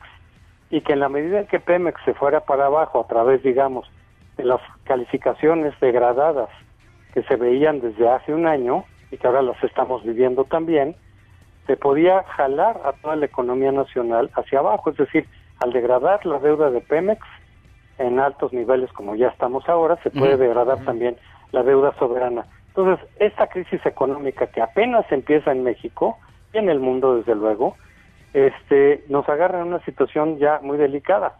Eh, eso es como consecuencia de muchas de las decisiones que se tomaron el año pasado. Eh, a ver, vas- vas- No, es que eh, en este en este panorama eh, que planteas hay una parte importante que bueno vale la pena siempre señalarlo porque todo lo que se entregó, digamos lo que dejó el sexenio pasado fue tenebroso, se llevaron todo, se llevaron hasta las cortinas, eh, se llevaron todos los recursos, las estafas maestras, hay eh, cada todos los días hay un nuevo ele- elemento de corrupción ahora con el, el sector salud, eh, es decir hay un montón, hay un desfalco superior. Digo, no creo que cualquiera, que ningún eh, gobierno hubiera podido resolver eh, o lo, lo- lo de hoy con todo ese atraso ahí, con todo ese robo y con todo ese atraco. Desde luego, y sin embargo se crecía al 2%. Y las decisiones que tomó López Obrador de él, ya no va a haber lo de Pemex, lo del aeropuerto, eh, lo de Dos Bocas. Pero lo del, eh, lo del aeropuerto no era una, o sea, digamos, era, un- era una cuestión de corrupción in- infinita, inaudita. ¿Y dónde están los responsables? No es uno solo. Es, es que la corrupción puede servir, desde luego, como pretexto. No digo que no haya habido, ¿eh? La hay en todos lados, ya sabemos. Esa era una de las principales promesas del observador. Sí, pero habían alternativas. Había corrupción, puedes castigarla, puedes limpiar, puedes modificar los contratos, pero se tomó como pretexto para echarlo abajo, pagando una gran cantidad de dinero para nada y destinando otra buena cantidad de dinero para Santa Lucía. Y, y no solo eso, ahí lo, lo que señalaban los expertos era, vas a mandar una señal muy mala, porque estás no estás respetando lo que se llaman los acuerdos de Estado, que son que cuando haces un contrato con un gobierno, otros gobiernos los van a respetar. Eh, son acuerdos de Estado, no de gobierno. Y si no los respetas, empiezas a perder credibilidad como país. Eh, es cambiar las reglas a la mitad del juego. Y esa es una señal que solamente, no solamente la leen los afectados directamente, sino muchos otros inversionistas. Entonces, esa es lo que aparte que ya, eso ya no le tocó a los otros sexenios. Eso ya fue una decisión del observador. Lo de Pemex también fueron decisiones del observador. Eh, lo de Dos Bocas también. Entonces, algunas decisiones, sin negar que la situación que se nos entregó con los gobiernos anteriores no era eh, para nada buena, eh, muchas decisiones tomadas el año pasado ya empezaron a repercutir. Hay también una trayectoria política que yo analizo, que es compara- comparable en alguna medida a lo que ha ocurrido en otros países, en donde cuando llega un gobierno por vía democrática con bastante poder, empieza a utilizar ese poder para concentrar mayor poder. Es decir, puedes empezar a afectar, que es un, por cierto, es una directriz que está en el foro de Sao Paulo, del que Morena ha sido miembro desde que nació. Y ahí ya viene una directriz en términos de llegar al poder y, y tratar de concentrar el máximo poder. ¿Cómo? Debilitando o cooptando o subordinando a las instituciones autónomas. Y el ejemplo emblemático eh, en el caso de México pues es la Comisión Nacional de Derechos Humanos, donde no digo que estuviera funcionando perfectamente, no, pero iba cobrando poco a poco cierta o mayor autonomía relativa, al igual que otras instituciones. Y aquí se nombró una persona miembro del partido oficial, muy cercana de López Obrador, y que además no reunió los requisitos que exigía la ley, precisamente de no ser parte de la directiva del partido, y, y que tuviera los votos necesarios que no los tuvo. Entonces incluso se pasó por encima de la ley para poner a una persona muy cercana y por lo tanto no pues con, con muchas dudas sobre la autonomía real que puede ejercer. Bueno, ese es el caso emblemático, pero hemos visto muchos nombramientos de López Obrador en las distintas instituciones y comisiones, en donde, pues sí, la línea es esa, ir subordinando poco a poco. Está en vilo, está en, en veremos lo que vaya a pasar con el INE, por ejemplo. A ver qué sucede con el INE, que es otra de las piezas fundamentales Sí, que de, de, de lo de la democracia, ¿no? Ajá. Oye, eh, José Antonio, eh, en este balance que haces, es únicamente el primer año de López Obrador. ¿Hay algo, digamos, que se rescate, algo positivo? Por para, supuesto. Para que en la mañana de mañana no, no van a decir que nosotros también está, le, le pegamos gratis. No, mira, yo sí veo, a ver, yo lo que veo muy positivo de la 4T son sus propósitos y sus objetivos. Yo los suscribo. Si te dicen vamos a combatir la corrupción, en serio, qué bueno. Se va a acabar la impunidad, en serio, qué bueno. Vamos a, a buscar programas sociales para llegar a grupos vulnerables, afectados, perfecto, lo suscribo. Vamos a hacer una política económica que permita crecer al 4%. Vamos a tener un sistema de salud que se vaya pareciendo a lo que hay en Noruega y en Finlandia. No, o sea, yo todo lo suscribo. Este, una Guardia Nacional, que en principio me parece buena idea para enfrentar el narcotráfico. El problema es básicamente, y eh, ahí es donde está centrado el debate, en los medios que se utilizan para conseguir los objetivos. Los objetivos son buenos. Los medios para los cuales se aplican para conseguirlos, pues no siempre son buenos porque si no son los adecuados, te van a resultar incluso contraproducentes. Entonces, por ejemplo, pues eh, la austeridad, pues sí la suscribo, pero si la haces como se dijo mucho el año pasado, no con bisturí, sino con machete, pues entonces empiezas a afectar, empiezas a llegar a los huesos, empiezas a afectar, digamos, la eficiencia administrativa del propio gobierno, empiezas a hacer un subejercicio, como ocurrió, y también ahí nos agarró en curva la crisis sanitaria, un subejercicio de 120 mil millones de pesos en salud. Bueno, pues eso es simplemente una forma inadecuada de hacer los cambios. Que tú querías cambiar el seguro popular por el INSABI, ok, qué bueno. Y de paso limpiar la corrupción que había en el seguro popular, qué bueno. Pero hay que saber hacerlo con los tiempos, la planeación, etcétera, porque de lo contrario te va a salir las cosas pues no como las estás buscando. Ese es yo creo que el debate básicamente en todo. Eh, eh, eh, eh, y ahí, aunque hay muchas cosas loables, repito, como los programas sociales, si no los llevas a cabo bien, te terminan saliendo mal. Y más allá de, de las cuestiones económicas, eh, ¿cuál sería como el mayor reto para, para los siguientes años? Por ejemplo, la violencia, la violencia que no para, que sí es heredada de, de las administraciones pasadas, pero estamos llegando a niveles pues que no habíamos visto, ¿no? Sí, desde luego. Este también es un reto enorme. Mira, yo sí veía desde antes de la elección que iba a ser muy difícil para cualquier gobierno que se lograra pacificar. Entonces yo la crítica que le hacía a los programas del López Obrador en ese sentido no es eh, que estuvieran así que dijeras, bueno, pues es que está mal. No, es que, eh, que él tuviera que resolver el problema. No, es que es un problema muy difícil ya de resolver. Y yo le veía que estaban basados en mucha fantasía que hemos visto ahora a lo largo de este año al decir, por ejemplo, pues abrazos y no balazos. Suena muy bonito, ¿no? Este, oigan, pórtense bien, oigan, ya mejor este no no secuestren ni roben. Eh, Los- los voy a acusar no- con su mamá. Aunque, aunque no dan, sí, acusarlos con la mamá y la abuelita. Pero bueno, eso no son solo ocurrencias, era parte de las premisas de los de su programa para enfrentar el crimen organizado. Entonces, aún antes de la elección, en un libro que se llamó eh, 2018, AMLO presidente, entre interrogaciones, yo lo que decía es, además de que sí iba a ganar López Obrador, por cierto que, que retomo para este libro, ¿no? En esta revisión. Además de que sí iba a ganar López Obrador, todo apuntaba, que sus programas en lo fundamental estaban basados en premisas muy endebles y que por lo tanto de no corregirlas y no aplicar y no ir a los expertos en distintos temas, las cosas no iban a salir bien. No podemos decir que no hayan salido bien, simplemente se hace el balance del primer año, no me parece que las cosas vayan por buen camino, se apela a que haya cambio de rumbo, sobre todo ahora que estamos en una circunstancia tan excepcional y tan difícil, que haya cambio de rumbo, que se corrija, que se modifiquen algunas cosas, porque de lo contrario, la ruta que vimos en el 2019, que no fue de grandes éxitos en lo fundamental, se puede continuar y se puede profundizar. Es decir, hay posibilidad de que las cosas salgan bien, sí, desde luego, pero se tiene que atender desde luego a cuáles son los mejores planes, cuáles son las mejores eh, plataformas para llevar a cabo los objetivos que, repito, son absolutamente deseables y yo suscribo. Básicamente todos los objetivos de la 4T los suscribo. En donde no estoy muy seguro que las cosas estén bien eh, hechas es en los medios que se aplican.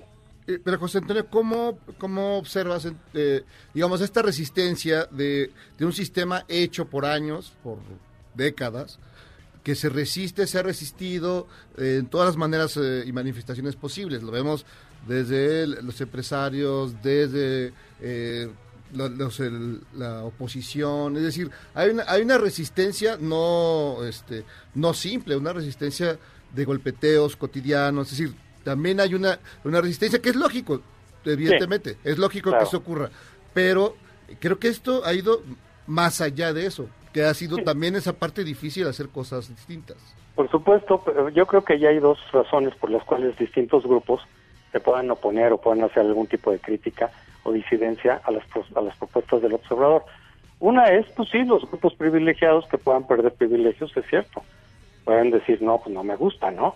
Eh, pero no son la gran mayoría. Yo, yo lo que veo en el discurso del observador es que en el paquete de los conservadores, de los otros, de los antipueblo, mete a todos, a todos los críticos, a todos los disidentes, como si fueran exactamente lo mismo y que se manejaran por las mismas razones. No, algunos habrá, los, los empresarios populares, algunos funcionarios del pasado corruptos, por supuesto, que no les guste lo que esté pasando, que se sientan vulnerables, que puedan ejercer algún tipo de resistencia, desde luego. Pero hay muchos otros sectores, organismos cívicos, por ejemplo, académicos, expertos en distintos temas, que ejercen una crítica porque no les parece que las fórmulas del observador sean las adecuadas. Básicamente ahí está el debate, el decir, sí, queremos los objetivos, repito, muchos de sus objetivos, yo diría que la gran mayoría son deseables, pero si tú aplicas estas estrategias o estas políticas, te van a salir mal. Y la respuesta de López Obrador ante esas críticas es, es que ustedes están defendiendo sus privilegios. Es decir, meten el mismo saco a los empresarios populares corruptos, por cierto, muchos de los cuales son sus aliados, lo cual entra una enorme contradicción, una gran contradicción, pero dice, ustedes están perdiendo sus privilegios y por eso se oponen. Eh, o los medios, desde luego, que me golpetean todos los días, cierto, pero también con, con los gobernadores, ante, los, los presidentes anteriores, los gobernantes anteriores, hubo una crítica fuerte a, a Fox, por supuesto, a Calderón con la la seguridad, a Peña Nieto, que por eso Peña Nieto decía y se quejaba, no me aplauden nunca. Ahora ya no y- aplauden, y- ajá. y, y ningún chile les embona. Bueno, siempre hay quejas porque sí, la crítica no, no nació ahora. La crítica de la prensa no nació ahora. Viene poco a poco, gradualmente, bueno, desde López Portillo que no les pago para que me peguen, desde Salinas de Gortari que ni los veo ni los oigo, etcétera, Fox que también recomendaba mejor ya no leer los periódicos, o sea, no es nuevo. Eh, eh, entonces también el decir, la prensa me critica porque quiere derrocar mi gobierno y los compara con, el, con, los- con la época de la huerta, de Madero, pues sí me parece un exceso. Es decir, claro, no siempre la, toda la crítica ni es igual, ni es homogénea, hay de todo, hay por diferentes motivaciones, pero hay que contestar, las críticas hay que contestarlas con argumentos y no, no, y no simplemente decir es que me quieren dar un golpe de Estado. Sino decir, ok, esto que está diciendo tal diario, se encargan mis oficinas, se encargan los secretarios del ramo a responder y decir, no es cierto, por esto y esto y esto. Y corregimos eh, datos cuando están falseados, etcétera, ¿no? Pero el simplemente responder diciendo, todos son parte de los conservadores y metes en el mismo paquete a críticos, a expertos, a científicos, a economistas, a financieros, eh, a ONGs, a muchísimas ONGs, y decir, es que están perdiendo privilegios y quieren derrocar mi gobierno, pues no, no, no me parece que sea una precisión de lo que está pasando, precisamente para tratar de entre todos, pues cuál, cuáles son las mejores medidas para lograr lo que se busca lograr. José Antonio Crespo, escritor, columnista, periodista, articulista, eh, está presentando el libro AMLO en la balanza. Ya está en, en las plataformas, ¿verdad, mi, mi querido José Antonio? Está ahorita o sea, digital, por lo que nos Ajá. explica la editorial, y más adelante ya se va a empezar a repartir en las librerías. Ahorita están atendiendo a la cuarentena, pero ya se puede conseguir digitalmente. José Antonio, como siempre, un placer de verdad platicar contigo, ¿eh? Igualmente, muchas gracias. ¿eh? Muchas gracias por Hasta el pronto, libro. José Antonio. Y ahí estamos en contacto. Pues bueno, ahí está, José Antonio Crespo. Hambre en la balanza. Es un balance del primer año de gobierno de la actual administración. Y nos escuchamos a Michael Jackson. Hacemos una pausa y regresamos. Esto es Charros contra Gangsters.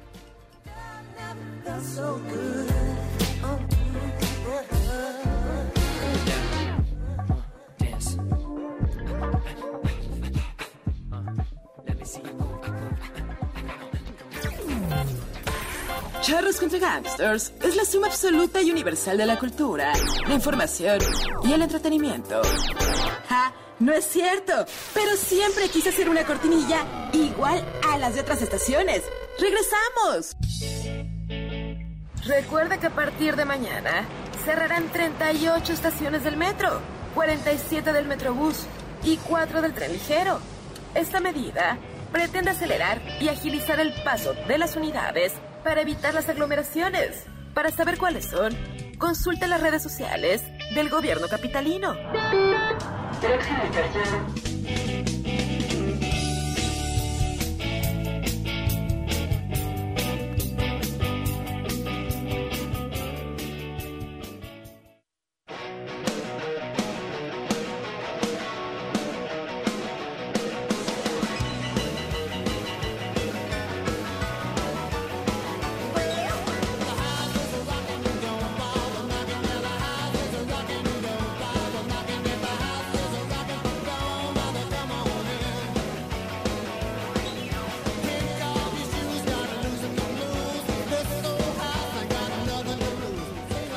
Estamos de regreso en Charros contra Gangsters.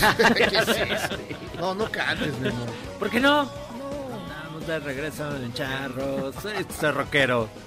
Aquí eh, Malefimoni decía que por qué no te, te dejábamos poner cumbias como tú No, quisieras, pero ¿por qué no? Porque A ver, hay límites. A ver, vamos, vamos a aclarar las cosas. Este programa se llama Charros contra Gangsters, lo conducen Ah. José Luis Guzmán y Jairo Calixto Yo estoy de acuerdo, estoy de acuerdo. Y ya. Soy el colado por la pandemia. Es un, es un papel, no, pero digamos, papel que me no toca. está mal. La cumbia tiene su lugar, La cumbia que es el quinto infierno, y ahí que se y hay que se quede. Y además ya saben que soy rockero yo, entonces... pues, Sí, eres de los más grandes rockeros de nuestro tiempo. Jairo Calixto Junto a Valentín Elizalde. Y, y- Échala sola a la mesa. ¿Pero te gusta alguna banda de rock, no, verdad? ¿Nada? No, no me gusta nada, ni una, güey, ni una. No, nada. No, no, en serio, ya en serio. en Le serio. puse, le, puse, de... le puse a Sinatra y empezó a vomitar, güey, o sea... O sea, ¿cómo que? No, no, lo No, que sea, Steve Ray alguna Vaughan, a banda. ver, Steve Ray Vaughan que estás No escuchando los que es, no los conocía. no, es no. uno solo, güey. Pero una banda que te Se llama suene. Steve Ray Vaughan. A ver, Este- de los 60 los Rolling Stones. Uy, no, pues no, a mí me gustaban los Animals, por ejemplo. Lo- Ok. La revolución de Emiliano Zapata. Zapata. Ah, no, para ir, este, los pasteles verdes, en vez de la revolución, los pasteles verdes. Los los- Kings. Los, los, los Kings, ¿los qué? Ok, Queen. Queen, no, no, no, no, no te lo Los, los Sex Pistols. Uy, no, no, no. Esos son, Los- son del diablo, los esos. Dire Straits. The Mi mamá me decía que los Sex Pistols no, porque eran una banda de delincuentes que bajaban de allá de Santa Fe. Santa Fe, de y de. Capula, de Capula, de los tiraderos. No, pues ahí no le entró. De Capula, ¿dónde es Capula? Capula es entre observatorio y la, digamos que ves que son como barrancas. Sí, sí, sí.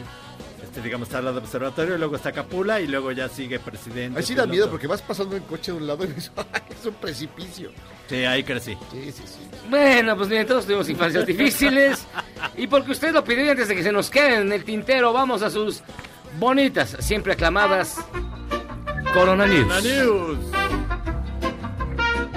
¿Quién quiere la primera? El presidente de Madagascar lanzó una bebida en su país que, según explicó, previene y cura el COVID-19. El presidente. El, pre- el mero, en la mañanera de allá. Dice, durante la presentación, en su mañanera, le habló a su gatel y dijo que la bebida fue desarrollada por el Instituto Nacional de Investigaciones Avanzadas de Madagascar.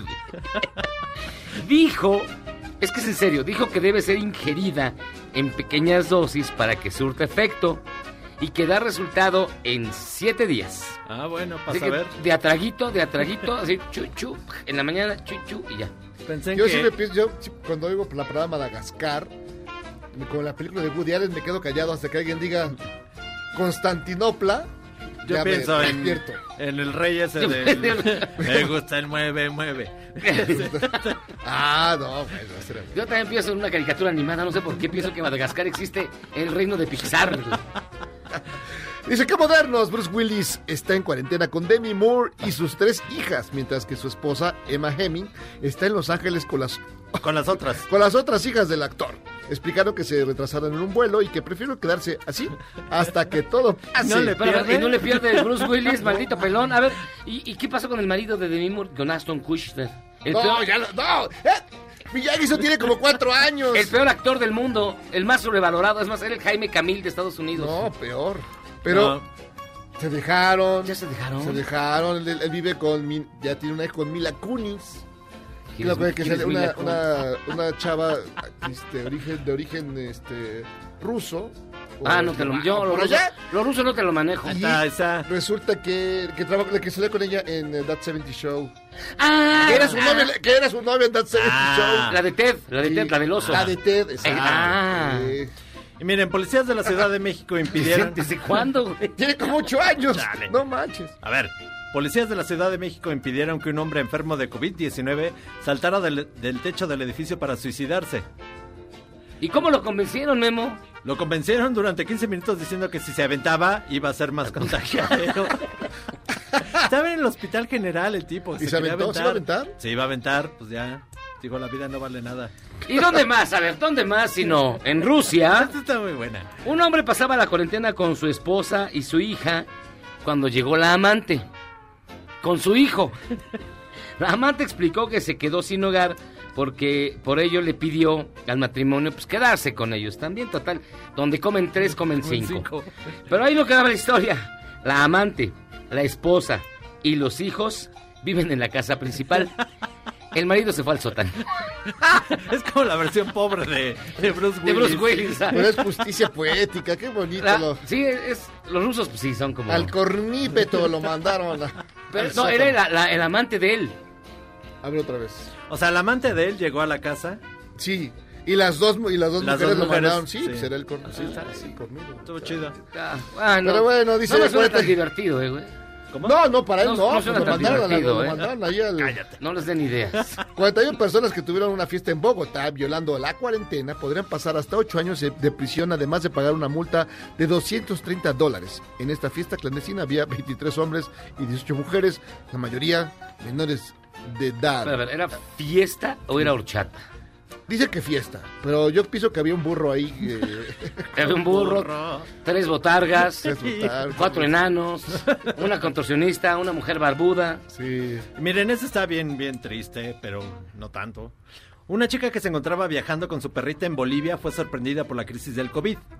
El camión que las iba a llevar de regreso, es decir, a la chica y a la perrita, no dejó que se subiera el pequeño animal, así que ella decidió bajarse del vehículo y quedarse a 100 kilómetros de la gendarmería. Primero muerta que dejar a mi perrita, explicó. Chale. Ay, maldito, maldito chofer. Porque además así hay muchos, ¿eh? Que están empezando a abandonar animales, este, animales de compañía. Qué poca, no sean ojéis. No sean No se gachos. no sean vale, gandallas. No se vale. Oigan, y antes de irnos, se acabaron sus coronanews. ¿Ya? Y yo creo que en este tiempo que estamos en casa sería una excelente idea pensar en hacer lo que siempre hemos soñado y nunca, nunca nos habían dejado ni se nos había dado tiempo de hacer. Pozole. No, Chilaquiles. Como el de sacar nuestro potencial al micrófono en doblaje. ¿A ti te gusta el doblaje?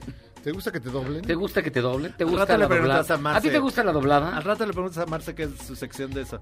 Bueno, si a usted le gusta la doblada, además de locutar y hablar en público, hoy el Centro de Capacitación, ¿cuál más? El de MBS, ha puesto sus cursos en línea para que puedan acceder a ellos desde su propia casa. Solo entren a la página ahí mismo, checan los cursos online que tenemos para todos ustedes. Es www.centrombs.com Hashtag, no hashtag, no. Diagonal, cursos online, seguidito. se escribe cursos online y ahí mismo te escribes. Te vas a llevar una gran sorpresa al ver los precios. También puedes pedir informes al 55 32 46 7704, 55 32 46 7704. Éntrale al centro de capacitación MBS para que saques todo lo que traes dentro. Particularmente si te gusta la doblada. Así que pausa. Vamos y deja de hacer ruidos con la boca. No manches. Vamos y venimos. Además cree que está limpio por dentro, ¿no, hombre?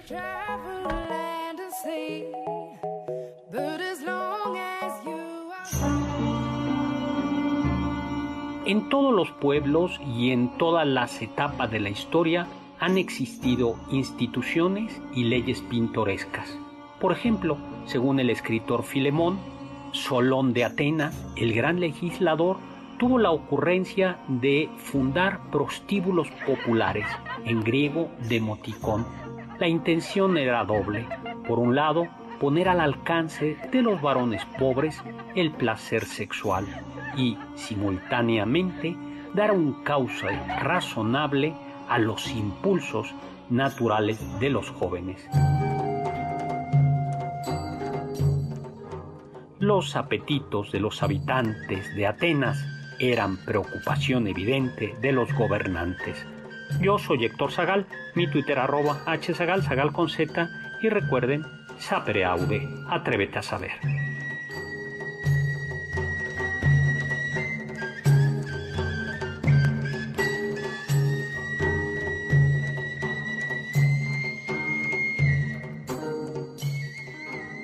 Piero escribió numerosas canciones de amor, algunas dedicadas a sus amantes. Por ejemplo, No te olvido Cristina, Fuiste la única, Elisa, Ya no te amo Raúl.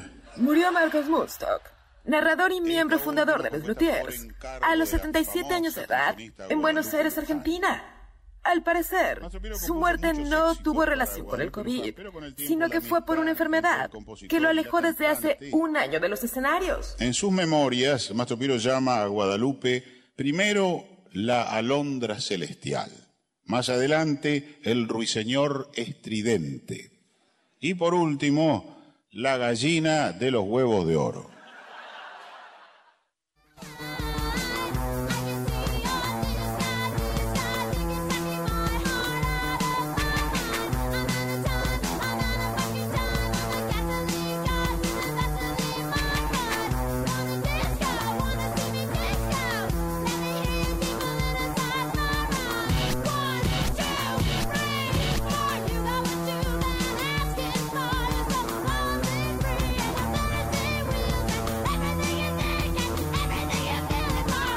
Estamos de regreso aquí, Charles contra Gangsters, eh, escuchando como Miyagi fue al baño y bueno, pues tuvimos que poner la rola.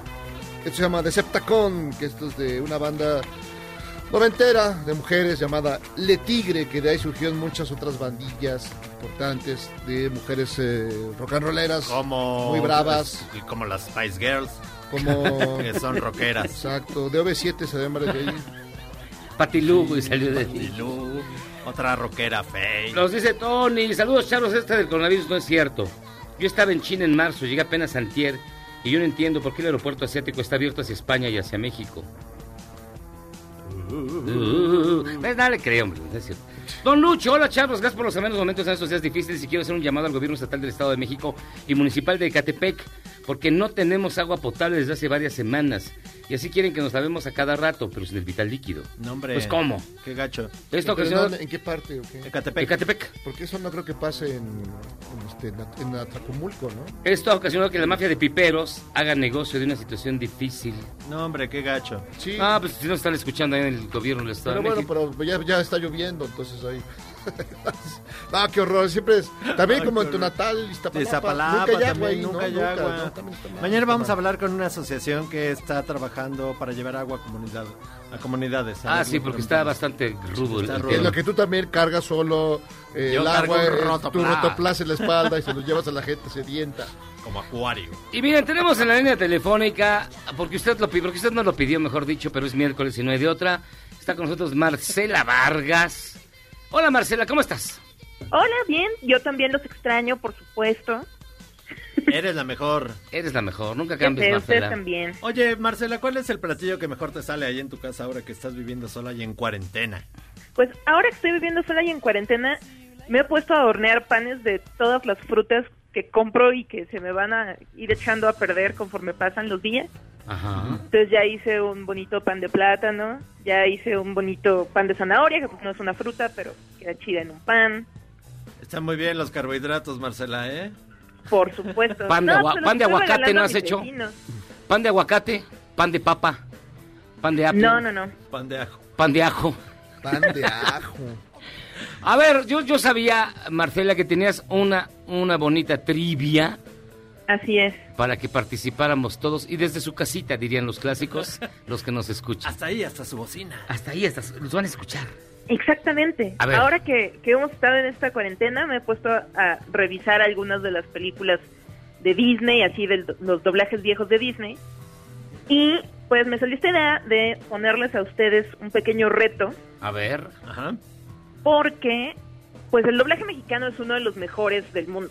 Así Claro. que tenemos fama de hacer un muy buen doblaje de las películas. De hecho, Disney aquí hizo durante muchos años, todavía, el doblaje oficial para Latinoamérica de sus clásicos. Entonces, pues para empezar una muy fácil, así súper sencilla, A ver, que por ahí tiene el señor Zavala, nuestro audio 00, a ver si lo puede echar.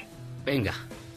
Búscalo, manita, no Tintán. más lo que es Pues sí, necesidad, no más. que olvídate de la preocupación. El libro de la selva, 1966. Lo muy esencial para ver Exactamente. ¿Y qué otras películas, de qué otras películas de Disney hizo doblaje Tintán? Los. Aristogatos. O'Malley. A ver, ¿y cuál otra? ¿Tiene otra? ¿Tiene tres? A Sí. ver, deja, deja recuerde. Este, Robin Hood. Está difícil, la verdad. No, No, no, porque Robin Hood el sorprendentemente 73. no es. Y es una gran voz la de Robin Hood. Eh, debe haber- A ver, ¿cuál es la pregunta? ¿Cuántos, qué, qué películas dobló Germán Valdés Tintán para Walt Disney? El libro de la selva, como Balú. Los Aristogatos. Los Aristogastos, como Malley. Y Y hay una más. La Bella Durmiente, ¿no? No era el príncipe. No. ¿Cuál? ¿a ti te gusta la Bella Dormida? ¿Cuál, Marcela? ¿Cuál, Marce? La leyenda de Sleepy Hollow Claro. el- ay, sí es cierto. hace La tres. Era- era- Sleepy Hollow. Era. Ichabod Crane, claro. Ichabod Era Ichabod Crane. Crane Claro. y era el narrador Era el también. narrador. Órale. Ah, pero no era Sí película. ponían, sí me ponían esas, esas leyendas. Bueno, de pero es Ichabod una Crane bonita producción de- animada de que se da- Disney. que daba jetón, ¿no? No, Ichabod Crane es el que va cruzando el, el, el superpuente y lo persigue el jinete sin cabeza. Cabeza. Así claro. es, que muchos años después hicieron una bonita adaptación de este De- cuento. Tim Burton y Johnny Depp fue Ichabod Crane. Ah. Ok, a ver, echa. Otra, otra, razón. otra. A ver, el segundo, que es el audio 01 que está por ahí. Ser independiente. Vivir mi vida. Eso hice y es hermoso. Nala, ya lo discutimos. No soy el rey. Es Scar. Salí de prisión. Fui a comprar cigarrillos y no volví, seguro lo notaste. Supuestamente ya pagué mi deuda con la sociedad.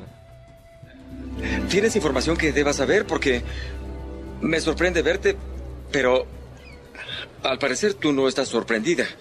Es el Eh, mismo Es más, actor de no, doblaje. no te he visto en 10, Hace todas las películas. 11 años. Este, este actor de doblaje hace todas las películas. Es la voz todos de los Bruce es uno de esos actores que hace todas, todas las películas. Pero, era la voz del Rey León, Ajá. Ajá. de Simba, obvio. Luego era... este, Luego era quién? Richard Gere. No, ¿No? No, pero por- se acercan. se Es que todos, todos suenan a Bruce Willis. Todos No, suenan no, no, igual. Bruce Willis es más adelante. Eh, ¿Quién es? Es la voz de George Clooney Ugh, corriendo. y es la voz de algunas películas de Dennis Quaid. En este caso era un clip de Juego de Gemelas, que es una de mis películas de Disney favoritas, aunque no sea animada. ¿Y el actor de doblaje es? Y el actor de doblaje es Arturo Mercado. ¿Cuándo llega un, un, un actor de doblaje ya a ser la voz oficial de, de alguien como Morgan Freeman, que siempre... Híjole. No, nada más Pues- Morgan Freeman. Sí. Solo Morgan, Morgan Freeman, solo Morgan Freeman. ¿Y cómo se No, llama? Arturo el Mercado, por ejemplo, Ujú. Ay, ¿cómo se tiene más de 50 años de trayectoria. Y empezó a hacer la voz de George Clooney, por ejemplo, de Dennis Quaid, después de como 20 años de carrera. ¿Cómo se llama el de la voz de Darth Vader? Es este... James Earl Jones. James Earl Jones, claro. También que es un... Creo que le gana a Bozarrón. Creo que es el Bozarrón de Bozarrones. Pero ya murió. Por eso, pues no le quita que... No, pero- No, a ver, no, echa otra, Marce. A ver, A echa ver, otra. el otro que es fácilmente reconocible es el número 02. Houston, ¿me escuchan? Soy Harry Stamper. Ay, Bruce Willis. Ahora sí. Armagedón. Sé que te prometí que iba a volver a casa. Ay, Dios. Creo que voy a tener que romper esa promesa. Ya te viene la rola. Es la primera vez que siento un ki tan poderoso. Fue buena idea haber dejado esas Ay. semifinales para enfrentar a este monstruo. ¡Yo pelearé con él! Esa es la encárgate aquí de en MBS. Antes de que se vaya. ¿quién es? ¿Goku? Ese es mi Bruce secreto, Willis y capitán. Goku son la misma persona, totalmente. Dios santo. Ha revelado un estoy secreto del universo. Ay, eh, bueno, ya es Bruce Willis, es Goku. ¿Y cuál era el último? Ya no El los- último es Mark Ruffalo, una de las voces de Mark Ruffalo en español, y en particular es un clip de este momento en la primera película de Avengers. O sea, Mark Goku Ruffalo- también es Hulk. Hulk. Goku es igual que Bruce Willis. Goku es igual que Bruce Willis y que el Hulk, y además Chale. que Jim Carrey. ¿Y Jim Carrey también? Jim Sí, también hace voz de Jim Carrey este actor. Chale. A ver, A ver, otro. otro, otro, otro. ¿Cuál? A ver, el 04. ¡No eres el verdadero Buzz Lightyear! ¡Eres un personaje ficticio! ¡Eres un Bueno, juguete para niños! Ese es Woody. En este El lugar vaque- hay muchas bestias hambrientas y toda clase de animales salvajes. Este no es el momento para que te comportes como un niño llorón y consentido. Ese no es. Ese es de Dragon Ball Pico. Nadie agitará sus varitas ni hará encantamientos tontos en esta clase. Ay, Ese es eh, Harry Potter. es Harry Potter y es este. Ay, el muerto, este. El muerto. Ackerman, no, Ackerman, no, este. Hookerman, no. Eh, Casi, Zuckerman. No, pero se llama este. Ay, Richard Harris, no, espérate. Ay, el malo de Bruce Willis, de. Ah, se murió. Se murió, este. Ackerman. Rick, Rick, Rickman. Rickman, Alan Rickman. Ay, él. Alan Rickman. El villano, por ejemplo, villano de, Harry de, de Bruce Potter. Willis en, eh, En- en- el en- asalto al... Exactamente, porque aquí está Die todo Hard, Die conectado. Hard. Die Hard, dos, Duro de matar. O sea, nos estás diciendo que el, el mundo de Harry Potter y el de Goku se unen por medio de la voz en... ¿De quién? Muy intensamente, Carlos II, que es este actor que hace la voz de Piccolo, claro. de Woody y de Alan Rickman, pues también participa con Mario Castañeda, que es la voz de Bruce Willis y de Goku, en Dragon Ball. Básicamente, todos los actores de doblaje de Dragon Ball hacen que se conecten el resto de las películas que se han doblado al español en México. El resto del universo. Oye, vamos a hacer una pausa, mi querida Marcela, y regresamos Sí, contigo ah, quería para seguir platicando de- del doblaje. Me parece perfecto. Ahora, ¿tú, pre- tú prefieres, y te, te lo juro que no es albur, ¿tú prefieres las películas en su idioma original o con doblaje? O no te sé que no dije dobladas. No, Qué amable, qué amable. Yo depende de la película. Hay películas que como estoy trapeando y barriendo y lavando trastes, prefiero irles el español y ya los... Pero no que no sean, digamos, no películas importantes ni nada, sino nada más para que te acompañen. Sí, no, depende de la situación. Por ejemplo, el- los doblajes de Disney viejos me gustaban mucho. Sí. Ah, pues sí, sí. Pero mientras más han ido metiendo talentos de estelares, así Ay, no, no, Talent, no, que no saben hacer un buen doblaje, Derbez. pues sí voy dejando de ver las películas en, en esa circunstancia. Más bien busco las que tienen el idioma original. Pero cuando hay grandes talentos, como todos estos actores que estamos hablando ahorita, Ajá. pues eso sí hace un trabajo que vale la pena escuchar en español. Pues vamos a hacer una pausa y Vamos a la regresamos. pausa, Marce. regresamos, Marce. Sí, ya, ya, ya. ¿Eres un chavo ruco en proceso de actualización? Charros contra Gangsters te trae la mejor música luego del corte para que apantalles a otros chavorrucos menos informados. Y en la nota rara del día, subieron un 20% las consultas y hospitalizaciones por intoxicación en Estados Unidos durante la cuarentena. La mayoría de ellas por mezclar limpiadores que producen gases venenosos o por ingerir gel antibacterial. Como Memo, que lo quería usar para preparar cubas. ¿Cómo la ve? Escríbame en Twitter a arroba a Gabriela Vives.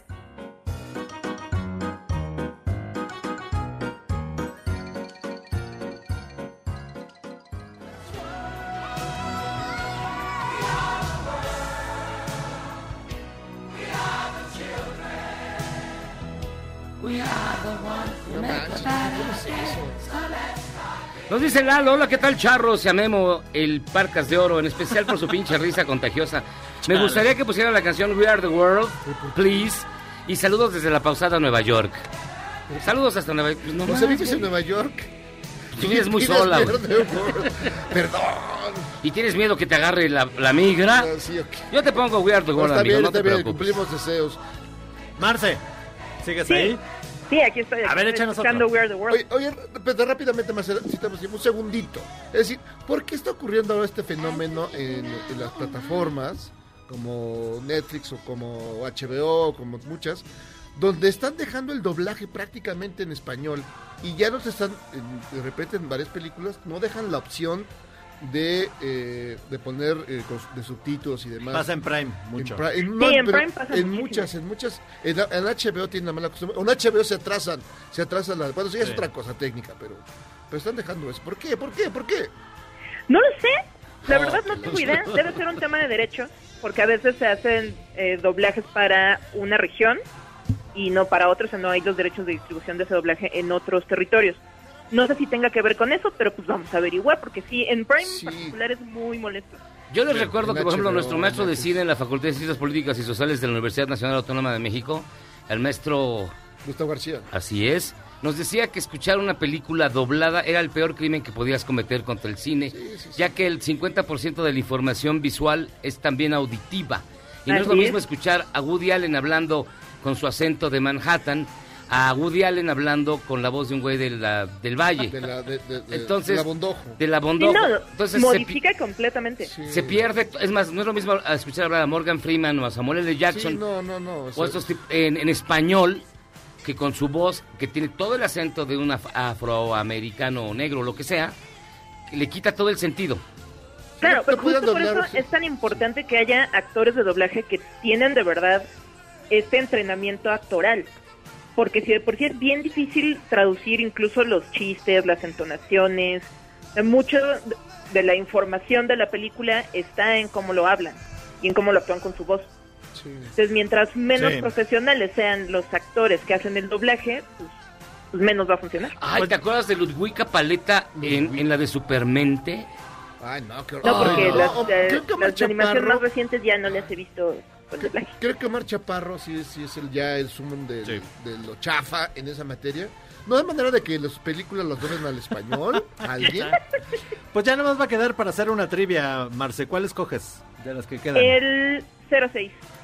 Porque esos te, te vuelan la cabeza. 06, señor Zavala. Un hecho. Durante su vida, una persona promedio pasará 24 años durmiendo.